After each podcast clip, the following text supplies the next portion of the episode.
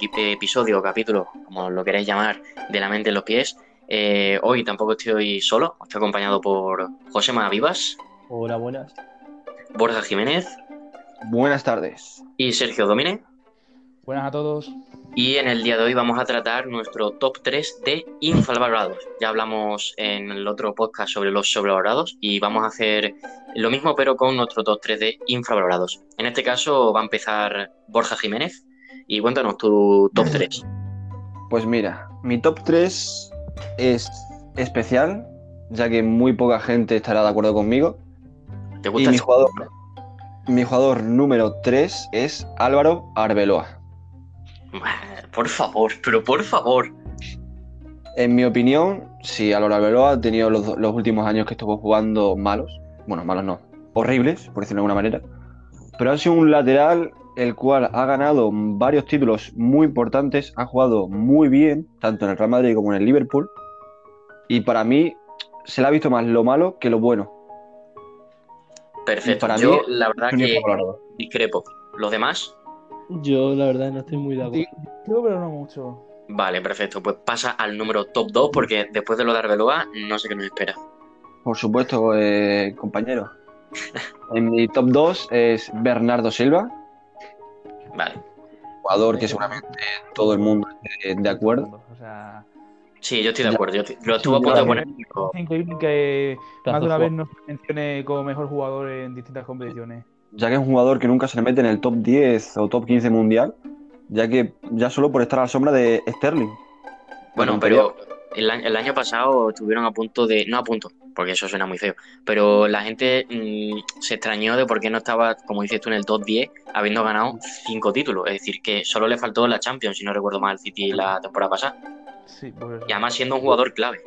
Y Bernardo Silva, exactamente, puede ser el titular o un revulsivo increíble para el City. Sí, yo creo, yo opino igual y creo que estoy de acuerdo y no lo he puesto, pero podría haberlo puesto. Estamos todos de acuerdo. Sí. Perfecto, pues tu último jugador infravalorado, top 1, el más infravalorado para ti. Yo creo que para mí y para todo el mundo que ha visto fútbol, que sabe de fútbol, es Sergio Busquets. Opino y en mi opinión está infravalorado solamente por la posición, por ser un mediocentro defensivo. Sí, es verdad que, que estos últimos años sí se, no, se le ha dado un poquillo más de importancia al simple hecho del pivote defensivo, pero si te das cuenta, anteriormente no, no, se estaba dando cuenta de lo realmente importante en la zona defensiva de medio, que es esa posición. Es decir, es muy importante y que nadie se da cuenta de ella. Me puedo decir Casemiro, eh, etcétera, pero. Digo que nadie ve, tío. Claro, igual, yo creo que. Al igual que. Me parece que busqué ahora que se ha empezado a hablar es cuando peor está. Sí, cuando ya le echamos de menos al otro y hemos dicho, hostia, pues es verdad que sí se nota que Busqué eh, era, es imprescindible y lo sigue siendo porque sigue, no a lo mejor al 100% en todos los partidos, pero sí es verdad que sigue dando, eh, no al nivel que estábamos acostumbrados, pero sigue dando un nivel apto para jugar en el Barcelona, creo yo. Y un último apunte, yo creo que el mediocentro defensivo se ha valorado ahora gracias a Casemiro y a N'Golo Kanté. Yo creo también, lo iba a decir en, vez de, en vez de verlo por Sergio Busquets, que para mí es una pieza fundamental tanto como el Barcelona como para la selección española, hmm. para mí lo más infravalorado que hay en el fútbol. Seguramente haya más jugadores como Makelele, etcétera. Ya, sí, pero sí es verdad que este año, como, como hemos dicho antes, se le está dando, se le está reconociendo más, pero es que no se le tiene que reconocer ahora. En plan, es como lo típico de cuando muere una persona y se le da una medalla. Pues no, tendrás que reconocerle cuando esté viva. Y yo, cuando digo que está viva, digo futbolísticamente a Busquets. Es decir, cuando su mejor etapa es que no se hablaba nada de él. Es decir, y se decían barbaridades de que a lo mejor hay otros mediocentros ofensivos que eran mejores o cosas así. Como por ejemplo en, el Mundial, el cual tenemos un podcast hablando del Mundial 2010 de España, se le muchísimo a Sergio Busquets por la incorporación en la selección española, ya que era nuevo, novatillo, y todo el mundo pagaba con él. Sí, es que venía de tercera división. Bueno, pues ya después de tu top 3, vamos a pasar con el de Domine. Cuéntanos. Perfecto. Sorpréndenos. Y muchísimas gracias a Borja. ¿eh? Nada, muchísimas gracias a ti por invitarme. Bueno, pues mi top 3, mm, yo creo que son jugadores poco habituales, pero yo creo que se puede estar. ¿Hay algo en Arbeloa? En mi top 3, Esperemos que no. A Ander Herrera, Ander Herrera me parece que ha sido siempre un jugador muy completo y muy importante en los equipos por los que ha pasado, ya sea Zaragoza, el Atleti de Bilbao o el Manchester United, incluso ahora mismo en el PSG. Me Mm. parece un jugador que podía haber estado incluso en equipos de mayor nivel, cuando estaba en el Bilbao o en el Zaragoza. Y sinceramente me parece que es un jugador que tenía que haber sido llamado más veces eh, por la selección española. Yo estoy ahí, ahí, ahí. Sí es verdad que lo que hizo el Barcelona, pero no creo que esté infravalorado. Creo que, no sé, un nivel... No es, para mí no top, para mí en mi opinión, pero sí es verdad que a lo mejor está un poquillo infravalorado. No mucho, pero un poquillo. A mí me parece un jugador normal, tampoco top, como dice mi compañero Ricardo, pero sí que es verdad que Atleti Bilbao una temporada muy buena que hizo. Sí. Pero poco. Después, en mi top 2, y para mí, sobre todo como culé, me parece que está muy infravalorado, que es Clement Lenglet. Me parece un jugador que llegó de aquella manera al Barcelona como un central de recambio para un Titi y por unos motivos u otros mm, se ha hecho con la posición titular y me parece que a un muy buen nivel, si era que me parece que está mm, le faltan cosas para ser el, un top 3 de centrales, pero sí me parece un central serio, correcto, que no, suele tener- no tiene fallo de concentración y que poco a poco, mm, a, a día de hoy me parece mejor central, o por, por lo menos el más constante en el Fútbol Club Barcelona, y que me parece que no, recibe el- todo el mérito que, Sí, que tiene. Yo como culé, como culé opino lo mismo. Creo que vino como, creo que no sé cuánto dinero fue, creo que eran 30 millones, ¿no? Sí, 25 30 millones. fue. 25 o 30 millones y creo que ahora que te encuentras un central como él por 25 millones, o sea, no te lo encuentras, vamos, ni, ni en tercera división. Pero lo que me quiero referir es que eh, lo que le es que tiene una actitud muy buena. Y no nos, no nos damos cuenta porque vino, como, ha dicho, como has dicho tú, como un jugador así revulsivo y se ha ganado con el puesto. Y sí es verdad que un tití no es el un tití de hace dos o tres años, pero es que también es porque el inglés le ha, sobra- le ha sobrepasado. Es decir, quizá un tití no es por su lesión y también porque a lo mejor le han comido la tostada. Y creo que eso es en parte gracias al buen nivel que está ahora el inglés. Si tenéis alguna cosa que aportar o si no pasamos al top número uno de infravalorados. Ah, Una cosita solo. Para mí, Lenglet es el jugador que todo club quiere tener. Ya que es un jugador que vino, como ha dicho mi amigo Domine, como revulsivo, como recambio, como tercer central. Y aprovechar las ocasiones que ha tenido, tanto como con la lesión de un Titi como con los partidos sueltos de Copa o Liga. Hmm. Lo ha hecho muy todos los partidos que ha hecho. Es un centralazo de futuro, tanto como para el Barcelona como para la selección francesa. Y para mí es un muy buen central, el cual no se le reconoce sus méritos. A mí me parece muy buen central, la verdad.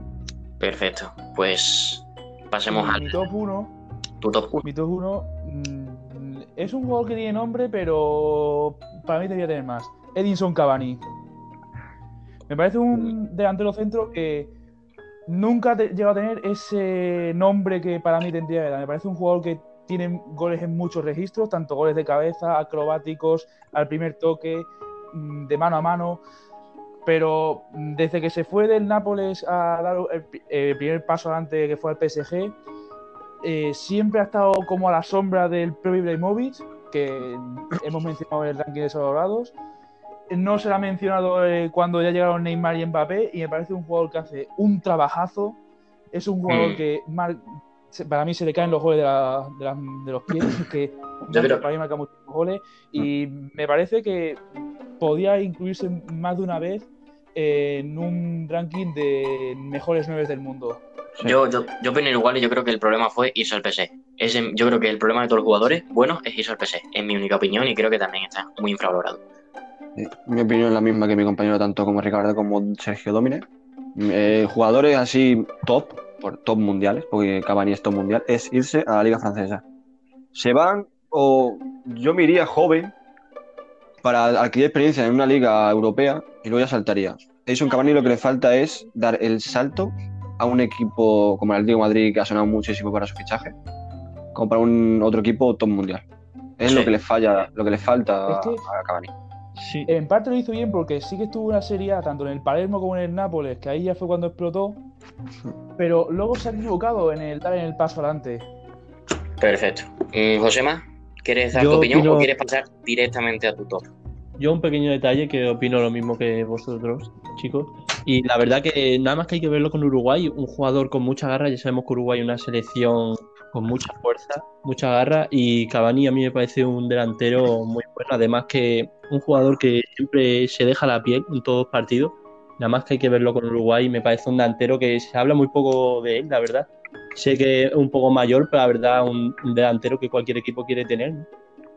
Una última cosita, es, es que hablando de Uruguay, mm, se me viene a la cabeza ese doblete que le marcó a Portugal en octavos del Mundial, que el primer gol es un centro potentísimo que le manda a Luis Suárez, Sí. que consigue acomodar muy bien y la manda a la portería, y después el segundo gol, con el golazo, que mete un pase en profundidad y de primeras de calidad al fondo de la portería. Es que son dos goles de un 9 eh, con mucha, Con mucha calidad. Bueno, pues vamos a pasar al top número 3 de José, a ver con qué nos sorprende.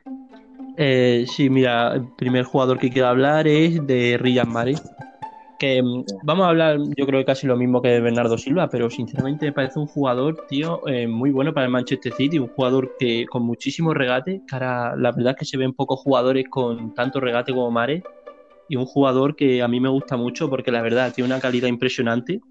Y sí es cierto que no es titular indiscutible con el Manchester City, pero ya se vio en el partido contra el Real Madrid en Champions como tiene una calidad impresionante y eh, muy buen regateador. Me parece un tipo de jugador tipo Neymar, jugador que regatean, que encara siempre y la verdad que me parece un jugador pues increíble, tío, me parece que está muy infravalorado, a mi parecer. Sí, yo opino, yo opino igual que lo que he dicho de Bernardo Silva. Me parece el mismo caso. O sea, no tengo nada que opinar, pero yo creo que es lo mismo. Un jugador con mucha técnica, mucha clase y mucho desborde. Si acaso lo, lo que le falla es el físico, pero por lo demás, todo. todo Totalmente óptimo. de acuerdo. Sí, yo estoy de acuerdo también. Típico jugador de, por así decirlo, de FIFA Street, con muchísimo regate. Es verdad que en Leicester era la estrella y todo el mundo hablaba de él. De hecho, ganó el MVP cuando ganó la, la liga. Pero sí es verdad que a partir de ahí, como el Leicester bajó y llegó al City siendo medio suplente, medio titular, pues como que se, ha dejado, se dejó de hablar de él y está ahí, Sí. pero realmente es un jugador que mm, tiene una muchísima calidad y sería titular en el 95% de los equipos. Perfecto, pues tu top número 2. Mi top número 2 es Diego Carlos. Diego Carlos, que a mí, para mi parecer, me parece un central muy bueno, en un, un fichaje extraordinario que ha hecho el Sevilla. Claro que el Sevilla siempre, Monchi es muy de hacer este tipo de fichajes, fichajes que no, la- no lo conoce mucha gente, pero luego da un rendimiento increíble. A mí me parece un pedazo de central. Para mí, jugador revelación del Sevilla y de la Liga, de lo que llamo de Liga. Me parece muy bien central, alto, fuerte, de pocos centrales que se ven ya así. Sí es cierto que tiene algunos errores, pero a mí me parece la verdad que un defensa muy bueno y que yo creo que con Brasil, si sigue a este nivel, puede ser titular sin ningún problema. Yo creo que no está infravalorado, porque creo que su, es su primer año, pero sí es verdad que se le tiene que tener en cuenta los próximos años y que el Sevilla siempre saca buenos centrales y que bueno, que yo creo que como has dicho, como has dicho tú, un central que tiene muchas cualidades para triunfar en el futuro. Sí, yo más o menos lo que ha dicho Richie, o sea, no considero que esté del todo infravalorado porque yo creo que en su primer año más de una vez ha hablado de él y habrá una, una de las grandes incógnitas como siempre es de, después de un año cómo serán los siguientes, pero Exactamente. sí es verdad que es un central interesante para los próximos años. Perfecto. Tu top 1, Mi top 1 he puesto a Roberto Firmino. La verdad que me parece un delantero, no hablar de delantero porque no es delantero en verdad, un falso delantero, tipo jugador como Benzema, que la verdad que es que tiene todo, es un típico falso delantero que se te lleva a los defensas, tiene regate, tiene tiro, tiene velocidad y la verdad que jugadores así a mí me encanta mucho porque no es el típico delantero, siempre se queda en el área con los centrales, la verdad Sí. te puede aparecer en cualquier parte del área y tiene muchísima calidad y la verdad que es un jugador que a mí me encanta. yo creo que en parte está eclipsado por, por Mané y por, y por Salah. Sí. Lo hacen mejor, en Mané y Salah hacen mejor a Firmino, yo creo. Igual que Firmino hace mejor a ellos. Sí. Sí, yo estoy de acuerdo. ¿Y Sí. usted, Borja? ¿Qué opina? de, Sí, la, de la Está- Liverpool, pues hablas de Mané, hablas de Salah, pero no sé si hablar de Firmino y como bien has dicho, un, cent- un central. Un delantero más bien falso 9 que tiene muchas cualidades como son el regate, define bien, pero también tiene capacidad para fijar centrales, o sea, un delantero muy completo y pieza clave en el Liverpool de Jurgen Klopp. ¿Y usted, Borja? Que le hemos dicho antes, pero se ha cortado. Totalmente de acuerdo con las opiniones que tiene mi compañero de podcast, eh, José Manuel, tanto como con su opinión como con la vuestra. Perfecto. Pues vamos a pasar ahora a mi top 3. Un top 3 que es puro español, ¿vale? Porque también vamos a darle ese, esa importancia a la liga. En mi top número 3 se lo lleva Manu Trigueros, mediocentro del Villarreal, que ahora no ha jugado esta temporada creo que absolutamente nada, y que creo que para mí mm, era un jugador perfil tipo Barça, y que de hecho sonó, aunque es verdad que para el Barcelona suenan muchos jugadores, y creo que ha perdido confianza, creo que estuvo lesionado y a raíz de la lesión esa pareja Bruno... Eh, Bruno Manu Trigueros me parecía espectacular y creo que Manu Trigueros para mí está bastante, bueno, estuvo, mejor dicho, porque ahora es normal que esté infravalorado, pero ahora estuvo eh, muy infravalorado en su, en su tiempo. No sé qué opináis. Sí, yo puedo, yo puedo llegar a estar de acuerdo. Si es verdad que Manu Trigueros ya hace un par de años, como ya has dicho, en la dupla con Bruno, rindió a un grandísimo nivel, nivel de poder haber ido convocado a la selección, pero sí es verdad que pasó ahí algo que yo creo que en, en tema lesiones, después no llegó a volver a ser rendimiento y de hecho esta temporada a base de una pequeña lesión de Cazorla volvió a tener minutos y volvió otra vez a rendir a, buen nivel y puede dar otra vez ese, esa, esperanza de volver a ver ese Trigueros que tanto nos impresionó. Sí. Así que puedo estar de acuerdo en que a día de hoy está infravalorado. Perfecto, ¿alguna opinión más o paso a mi top En mi opinión, no, ya verdad. En mi opinión, muchos mediocentros del Villarreal siempre han estado infravalorados. Sí, tuvieron la época de, la Champions con Pires y con Marcos Sena y a partir de ahí como que no se contaban a los mediocentros del, de Villarreal. Bueno, voy a pasar con mi top número 2, que, que bueno, que para mí es Víctor Valdés. Creo que ha sido uno de los porteros españoles más infravalorados que he conocido y creo que en parte ha sido porque estaba Iker Casilla.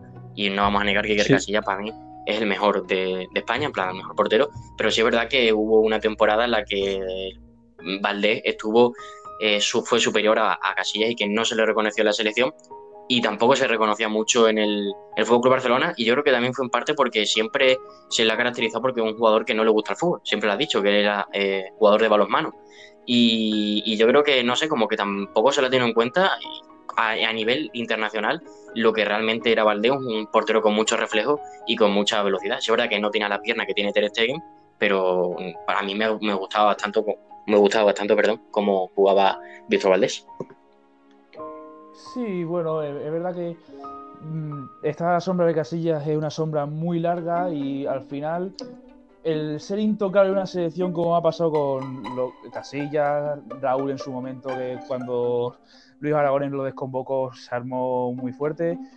Iniesta, Xavi, gente que lleva tanto tiempo siendo titular que al final no concibes que haya un jugador por delante de él. Y ese ha sido el problema que tiene Víctor Valdés. Yo creo que un Víctor Valdés en su mejor momento podía estar titular en la actual selección española. Y es verdad que también mm, han tenido un buen rendimiento, sobre todo en los años con Guardiola. Sí y ya al final sí es verdad que tuvo algún cantazo que otro y sobre todo por ese juego de pies que no termina de ser el de Ter Stegen, pero sí puedo estar de acuerdo, Visto Valdés mm, ha estado, por culpa de que Casillas será infravalorado. Perfecto, ¿alguna opinión más o paso a mi top número uno? No, ninguna opinión más. No. Perfecto, pues mi top número uno eh, va a ser para otro portero, no es español, y es Keylor Nava. Creo que en el Madrid se le ha tratado muy mal, eh, no muy mal, pues se la ha tratado mal en las últimas temporadas, pero siempre se dudaba de él y yo creo que al Madrid le ha sacado de, muchas encerronas, le ha salvado muchos partidos y yo creo que el madridista lo que quería era un cambio, eh, pero yo creo que el cambio lo han hecho mal. Es decir, sé, que sí es verdad que Courtois es un gran portero, pero creo que Keylor Nava lo estaba haciendo bien o lo suficientemente bien para estar titular y no para salir, por así decirlo, por la puerta de atrás como ha salido Keylor Nava, además de que me parece un portero con tres Champions, con Liga, es decir, que tiene demasiados galardones como para salir de esa manera y creo que no se ha hablado tanto de él y me recuerda mucho a, a Víctor Valdés, es decir, un portero muy bueno pero que eh, no se la tiene en cuenta y que en cuanto venga un portero que es mucho mejor se le da la mi opinión. Sí, yo estoy completamente de acuerdo. Eh, además, yo cuando, yo creo que desde yo que Nava no terminó de, de cuajar en, ese sentido de no se terminó tratar como se trata se trataba a Casillas o se trataba actualmente a Courtois. Hmm. Yo cuando pienso en Keylor Navas se me viene siempre a la cabeza aquella parada que le hizo a Pjanic en la final de Champions, que era el 0-1 para la Juventus. Es un portero que ha sido decisivo, muy decisivo para el Real Madrid y nunca salía. No por la afición, porque la afición. Si le quiere, la afición si le quiere. Estaba muy con Keylor pero en la, en- tanto en la directiva del Real Madrid como en la prensa madrileña no reconocía a Keylor Navas cuando es un portero que le ha dado mucho, muchísimo al Real Madrid. ¿Alguna otra opinión de los dos madridistas que quedan? Sí, yo la verdad que quería opinar. Yo que soy madridista, la verdad que Keylor Navas me ha parecido siempre un porterazo. Pero sí es cierto que pues, la afición en Madrid pues, es muy exigente. Date cuenta que hemos tenido al mejor portero del Real Madrid, yo creo, como Iker Casilla, y cualquier portero detrás de él, la verdad que no vamos a estar conformes. Pero sí es cierto que Keylor Navas a mí me ha parecido muy buen portero, sino que ha habido pequeños, de- pequeños detalles que ha flojeado un poco, pero con cualquier portero normal. Es muy difícil que un portero pueda estar 3-4 años en forma. Pero no me gustó la verdad cómo se fue en Madrid porque dio mucho el Madrid y la verdad que mm, fue una pena porque eh, era muy buen, muy buen portero y además que una persona no se quejaba, la verdad. Sí, tenía una actitud ejemplar. ¿Y En mi Borja? opinión, a Keylor Navas nunca, tanto en el Levante como en el Madrid, nunca se le ha valorado lo que ha hecho, bueno, y con su selección igual. Porterazo de pies a cabeza, un señor que ya quedan pocos en el fútbol, la verdad, porque cada dos por tres se quejan los jugadores que si no sé qué, que si me, me voy, me quedo. Navas Sí, sí, sí. Sí. siempre, ni una mala palabra del Madrid, tanto cuando se iba, cuando no se iba, ni una mala palabra. Y para mí eso es de ser un señor increíble. Y dentro del terreno de juego, un porterazo. Bueno, pues estos son nuestros top 3 infravalorados. Eh, estar pendientes a nuestras redes sociales, tanto en Twitter como Instagram, porque iremos haciendo eh, diversos podcasts de diferentes temas del mundo del fútbol. Y nada más, eh, que tengáis una feliz cuarentena y que ya queda poquito para salir, pero siempre escuchándonos en vuestros ratos libres. Un beso y adiós. Adiós. Adiós.